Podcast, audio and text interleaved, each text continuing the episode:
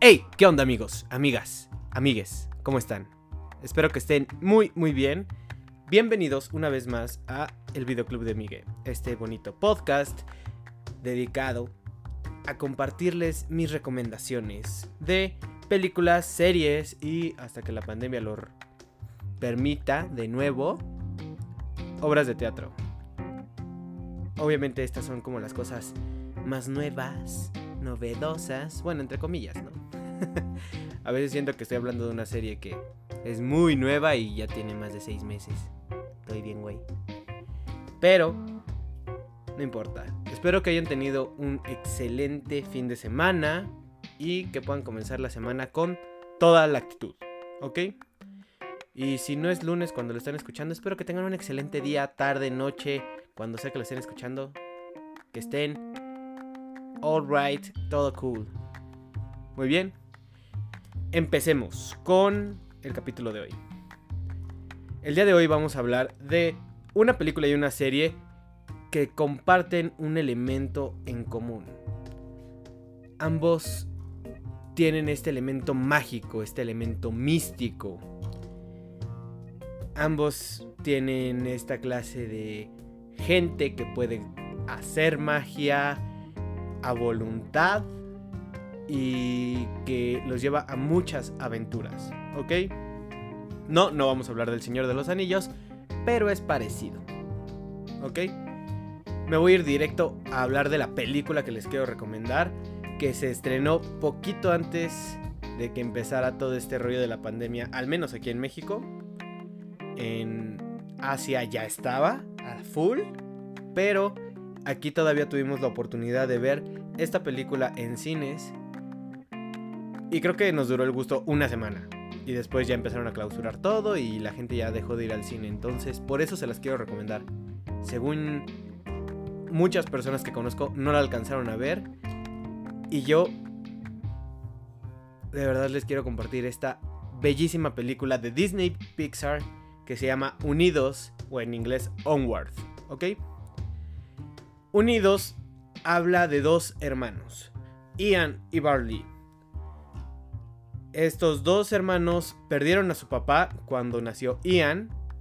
Ahora Ian tiene 16 años cuando empieza la película y de regalo de cumpleaños, su mamá les da a los dos un báculo de mago que les dejó su papá.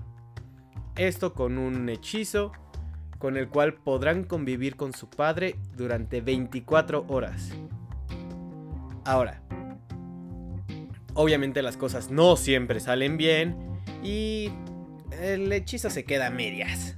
Entonces tienen que embarcarse en una aventura para poder completar el hechizo y ver a su papá y convivir con él, ¿no? Como se los dije, Ian no conoce a su padre. Prácticamente él nació y él se petateó. O sea, adiós, se fue. No te tocaba, carnal. Lo que sea. Ian siempre creció con esta idea de que su papá era una persona súper cool, muy amiguero, todo el mundo lo amaba. Y él no se siente de esa misma forma, él es todo lo contrario, es tímido, es muy miedoso, introvertido, le cuesta mucho como alzar la voz, tener amigos. Por el otro lado está su hermano Barley, que sí convivió con su papá un par de años y es todo lo contrario a Ian. Es un aventurero, es muy extrovertido, le encantan los juegos de rol y él cree que la magia es real. Y aquí nos vamos a dar cuenta de que el mundo en el que están situados, la magia es real, porque es un mundo fantasioso donde hay unicornios, dragones, elfos, eh, mantícoras, hadas, duendes, donde antes la magia sí que era real. Pero empezaron a descubrir la tecnología y entonces muchas cosas que les tomaba a los magos, a los hechiceros, dominar durante años y poner muchísimo esfuerzo en ello, de repente, ah, mira, aquí hay un foco. Ah, mira, vamos a tomar un avión, vamos a volar. Entonces la gente deja de perder esa, esa magia y empieza a hacer las cosas de la forma cotidiana como nosotros. Empieza a transportarse en coches, motocicletas. Básicamente a todo el mundo se le olvida lo mágico que es. Entonces, a mí un mensaje como así ahorita, sin spoilers, es que realmente todos tenemos un poco de magia que muchas veces olvidamos que está en nosotros por estar inmersos entre tanta tecnología, ¿no? Ok, eh, ¿por qué les quiero recomendar esta película? La verdad es que es una película muy, muy buena. Fuera de la animación que Pixar es líder en este rollo, las texturas, las, eh, los materiales parecen ser muy reales. De verdad, llegan a ser muy, muy reales. Eh, es una aventura de dos hermanos donde van a ir apoyando y descubriendo qué es lo que puede hacer el uno con el otro. Sobre todo yo creo que es mucho más el apoyo que le brinda Barley a Ian de forma directa, pero indirectamente Ian apoya muchísimo a su hermano Barley y no se da cuenta.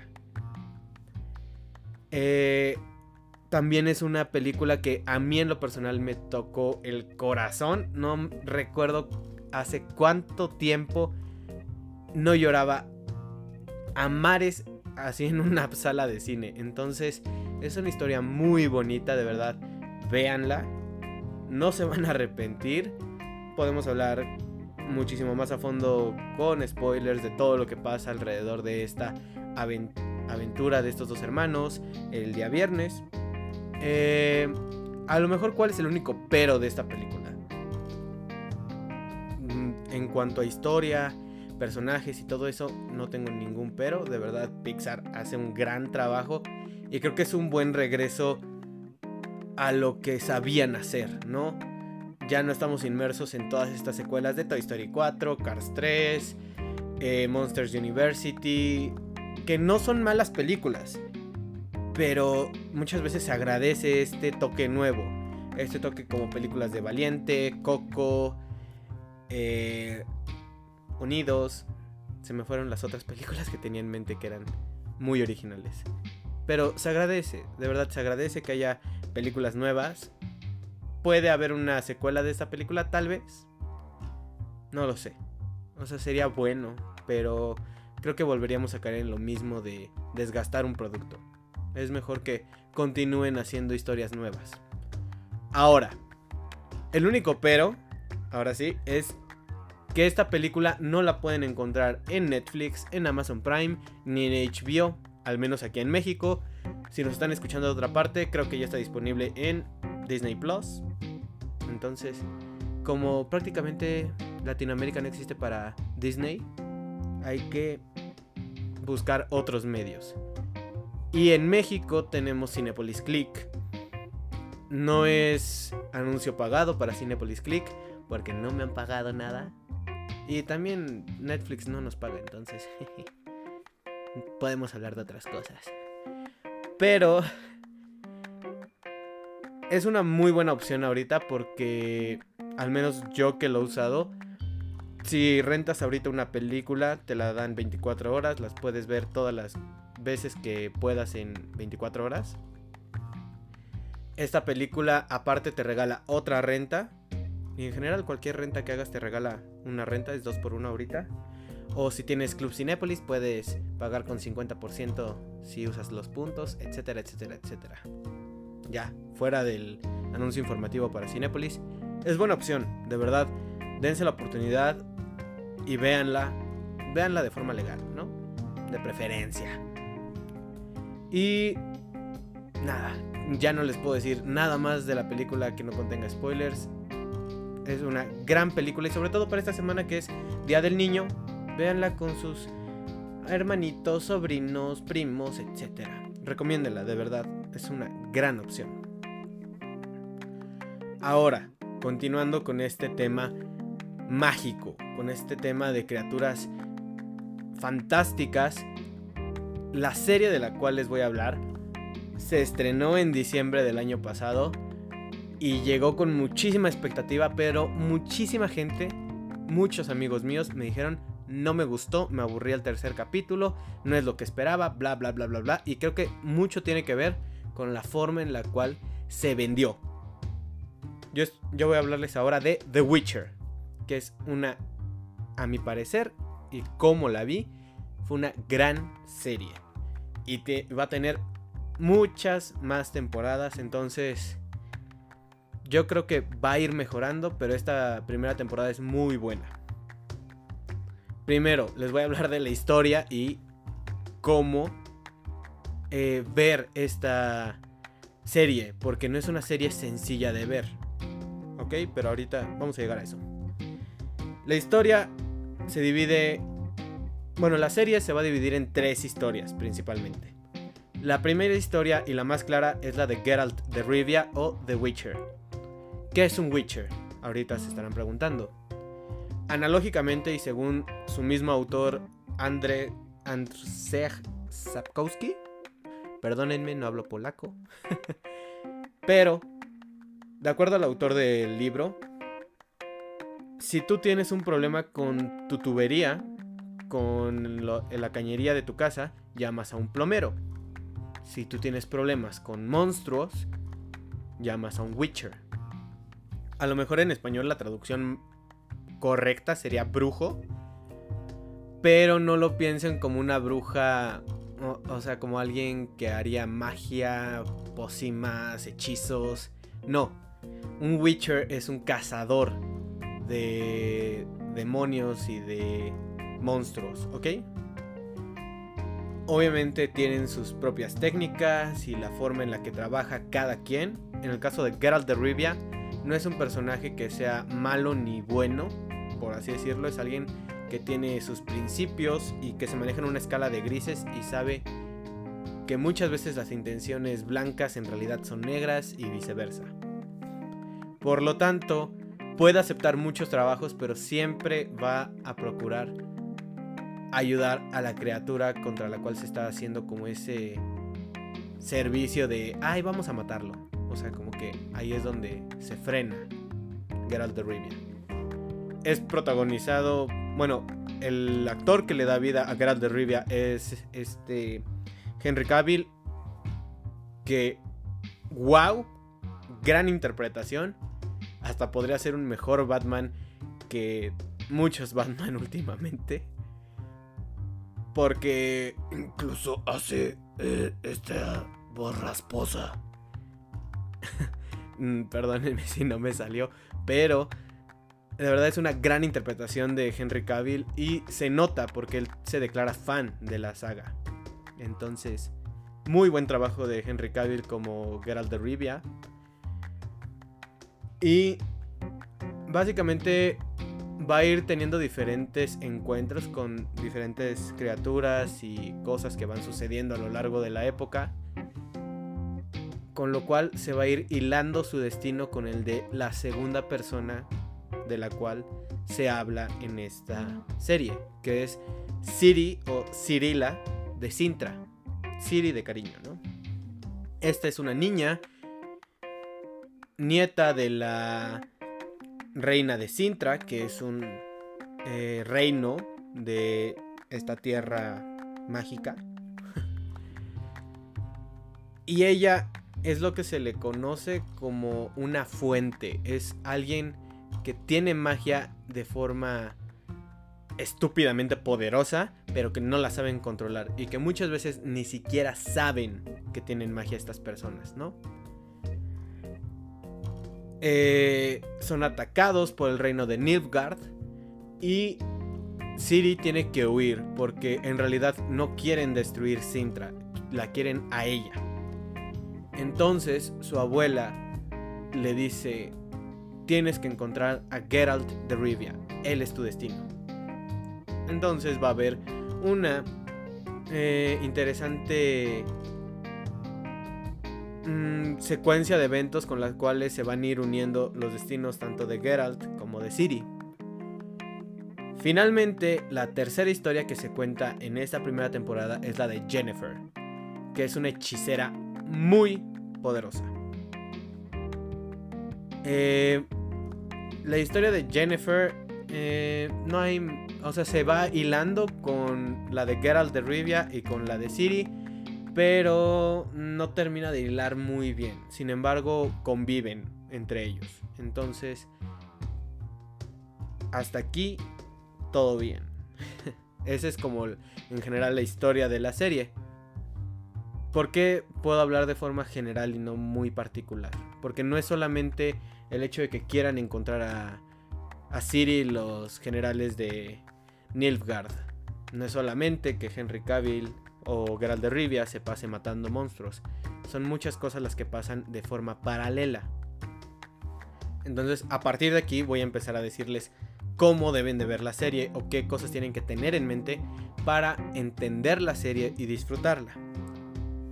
Primero, y creo que es lo más importante, si muchos de ustedes piensan que está basado en un videojuego, como yo, antes de empezar a verla, de hecho esto viene de libros, como ya se los había dicho antes, son libros de un autor polaco, Sapkowski, y los videojuegos se inspiraron en eso. Y están más inspirados en los libros que en los videojuegos. ¿Ok? Segundo, están inspirados en los primeros dos libros de Sapkowski. Entonces, la forma en que Sapkowski contó estas historias es que eran historias autoconclusivas, es decir, cada una tenía su inicio, desarrollo, nudo y final. No había... No se iban hilando entre ellas, por así decirlo. O sea, entre comillas, no tenía la primera historia nada que ver con la segunda. Bueno, sí tiene, pero... Digamos que lo que viste en el capítulo 1 no va a tener mucha relevancia con el capítulo 2. Va a haber un salto temporal. ¿Ok? Discúlpenme, voy a tomar agüita. Recuerden que es muy importante tomar agua. Ok. Entonces, historias autoconclusivas, por lo tanto, cada capítulo puede ser independiente de sí mismo y puede pasar mucho tiempo o muy poco entre uno y el otro. Como ya se los dije, se ve en la historia de Geralt, de Ciri y de Jennifer. Entonces, son tres historias que van pasando de forma paralela a nuestros ojos en la pantalla, pero no son paralelas eh, temporalmente. De hecho, eh, me parece que la historia que empieza muchísimo antes es la de Jennifer Digamos que esa empieza por, no sé, en un punto de 1500. La historia de Geralt de Rivia empieza en un punto en 1600. Y la historia de Ciri en 1700. O sea, como para que entiendan que hay una diferencia de cuándo empieza cada cosa.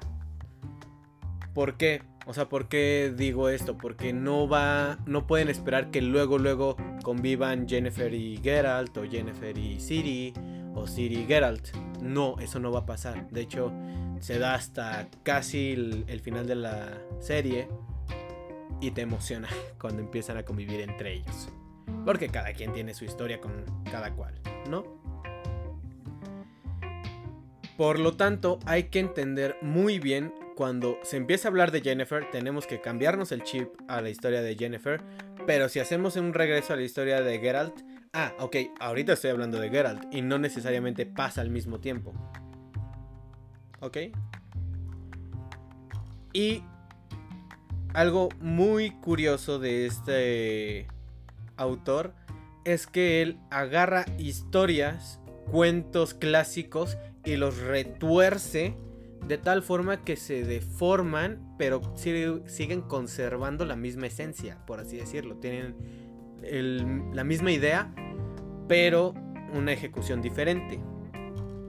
Tal es el caso, por ejemplo, hay una referencia a La Bella y la Bestia, al Jorobado de Notre Dame, a Aladdin y el genio de la lámpara, etcétera, etcétera, etcétera. Puede haber muchas historias que vamos a ver en esta serie porque así se inspiró el autor para escribir sus libros. Ahora, y esta es creo la, la cosa más importante y por la cual se creó tanto revuelo a través, bueno, alrededor de esta serie. cuando se anunció que iba a salir la serie de The Witcher, alguien dentro de Netflix tuvo la brillante idea de decir, oiga jefe, ¿y si... No sé, o sea, sí, se me ocurre. De bote pronto, así. ¿Y si decimos que es la nueva Game of Thrones? Así, o sea, como para que jalemos público. Pésima idea. Pésima idea porque creo que lo único que comparte Game of Thrones con The Witcher eh, pueden ser las coreografías cuando hay peleas con espadas, que son muy explícitos y hay mucha sangre. A veces hay desnudos innecesarios, que no te puedes quejar, según yo. Pero no tiene nada que ver una historia con la otra. O sea, Game of Thrones es una historia que tiene muchísima política y economía y bla bla bla bla bla bla. O sea, se desarrolla en una cosa y The Witcher no se enfoca tanto en eso. O sea, es mucho más como de vamos a cazar monstruos y vamos a resolver problemas y vamos a tener aventuras y bla bla bla bla. ¿Ok? Quizás no, o sea, como les dije, no es Game of Thrones. Yo lo consideraría más como si este híbrido muy raro entre Game of Thrones y El Señor de los Anillos. ¿Por qué? Porque tienen muchísimas criaturas en común con El Señor de los Anillos. Pero creo que la mayor, bueno, la gran diferencia es justamente el retorcer las historias. Entonces, pensemos en la historia del Señor de los Anillos y agarren una lija de agua y lígenlo, lígenlo, lígenlo, lígenlo, hasta que les quede algo muy diferente. En el Señor de los Anillos, los elfos son criaturas poderosas, perfectas, divinas, hechas con muchísimo amor. Y en The Witcher, los elfos son criaturas que han perdido todo a mano de los humanos. O sea, es muy curioso como en El Señor de los Anillos los elfos prácticamente es la raza más poderosa y la que decide cómo se, se lleva el rumbo de la Tierra Media. Y en The Witcher son los humanos, los que de hecho se aprovechan, les tuercen la mano y los llevan a la mierda, literalmente. Entonces, pueden llegar a tener muchísima aberración y odio hacia la raza humana porque incluso el mismo Geralt no es un humano, es un Witcher, es alguien que a través de alquimia fue un mutante, porque no puede hacer magia, en teoría. De hecho usa muchas pócimas para combatir monstruos, como para aumentar sus habilidades. Entonces, recapitulación de cómo ver The Witcher. Es una historia basada en libros, no en el videojuego. No es Game of Thrones. Va otro tipo de historia. Y son historias autoconclusivas, es decir, cada capítulo es independiente, las líneas del tiempo no suceden de forma paralela, pero se van a ir juntando una con otra poco a poco. Entonces hay que estar bien atentos y prestar mucha atención a muchos personajes. Porque tal parece que muchos personajes de la primera temporada que tuvieron ahí un destello y ya no volvieron a aparecer, van a aparecer en la segunda temporada y tienen muchas cosas ahí entre manos. De eso podemos hablar más a fondo el viernes con spoilers. Ahora, como les dije, está basado en libros. Si alguien quiere y tiene la curiosidad de leer The Witcher, me parece que yo tengo por aquí los PDFs, entonces nos pueden mandar sin problema un mensaje a las redes sociales del podcast y con muchísimo gusto les podemos compartir los PDFs. Y eso es todo. De verdad, muchas gracias por haber escuchado este podcast. De verdad, si van a ver esto, bueno, tanto la película como la serie. Ah, otra recomendación de la serie, se me olvidaba. No vean más de dos capítulos seguidos. No es una serie para maratonear. Definitivamente, y eso es algo que a lo mejor yo lo hice para que me durara un poco más la serie. Pero es tan pesada la serie. Eh, tiene bastantes nombres raros, ubicaciones y como que te cuesta ir entendiendo las cosas que yo creo que con dos capítulos seguidos que vean es suficiente, son ocho capítulos y con eso tienen. De verdad, cuatro días está súper legal para ver una serie. Una vez más, muchísimas gracias por haber escuchado este episodio. Vean la película, vean la serie, de verdad, cada una es una joyita dentro de sus categorías y sus universos y todo eso. El viernes hablaremos con spoilers. Obviamente como Unidos no está en Netflix, no se va a poder armar la Netflix Party. Pero no importa. Yo me despido. Una vez más, muchísimas gracias por haber llegado hasta aquí. Les mando un abrazo muy fuerte. Cuídense, no salgan de casa, lávense las manos, usen cubrebocas y pídense algo muy rico de comer por Uber Eats o por Rappi o por Sin Delantal, por donde quieran, pero consiéntanse. Chingada. Nos vemos el viernes. Cuídense. Bye.